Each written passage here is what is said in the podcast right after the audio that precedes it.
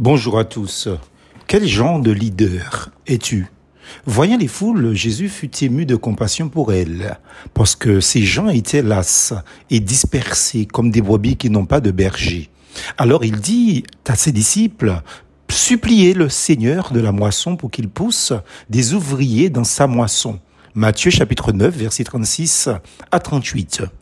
Jésus parcourt le pays d'Israël et voit les foules, les petits ou les opprimés, gens de son peuple. Premièrement, ces personnes sont fatiguées par le fardeau de la loi. Matthieu 23, verset 4. Deuxièmement, ils sont découragés par tout ce que leur impose la tradition. Matthieu 15, verset 6.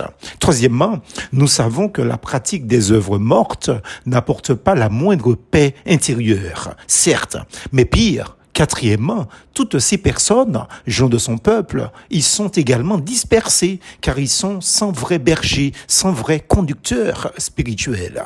Matthieu 15, verset 14 triste constat, n'est-ce pas? Eh oui, cette situation à l'échelle réduite du peuple d'Israël est le reflet de n'importe quel pays du monde dans lequel nous vivons en 2023. Qu'il s'agisse d'Europe, d'Afrique, en Pacifique, en Asie ou aux Amériques du Nord, du Centre ou du Sud, donc aux Antilles aussi et à tes pays matiniques. Bon Dieu, mais où sont nos leaders politiques ou autres désintéressés par le gain et la gloire? Mais quelle triste situation aussi à l'échelle mondiale. La politique, la religion, la pensée positive, la sorcellerie et j'en passe, toutes ces choses n'ont rien apporté à la quête intérieure des hommes.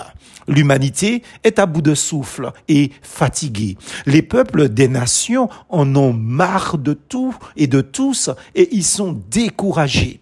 Les hommes travaillent, s'offrent des vacances de luxe, croisières par-ci et par-là, achètent des produits dernier cri et puis après, rien ils n'ont pas la paix. Enfin, ils errent ça et là car ils n'ont pas de vrai leader, ni politiquement parlant, ni spirituellement parlant. Ces fameux meneurs, entre guillemets, ne sont là que pour leur poche et intérêt personnel. Une telle attitude fait que les gens errent comme des brebis perdues, car il leur manque d'hommes désintéressés et capables de les diriger, de les orienter, de les rassurer, des dirigeants capables surtout de les car même si l'unité n'est pas l'uniformité, il faut des intérêts communs.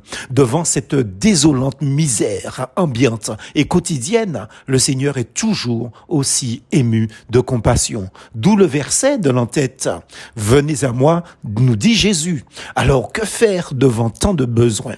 Comme dit un chant en langue matinichaise, la prière c'est clé. La prière est la clé. Autrement dit, face à tout problème, prions et n'agissons jamais sans avoir consulté Dieu avant.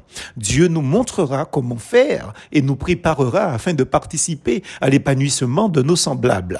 Voilà donc la deuxième étape l'action, car c'est là que le bas blesse. On parle beaucoup, mais on n'agit pas. Mais n'oublions pas l'essentiel.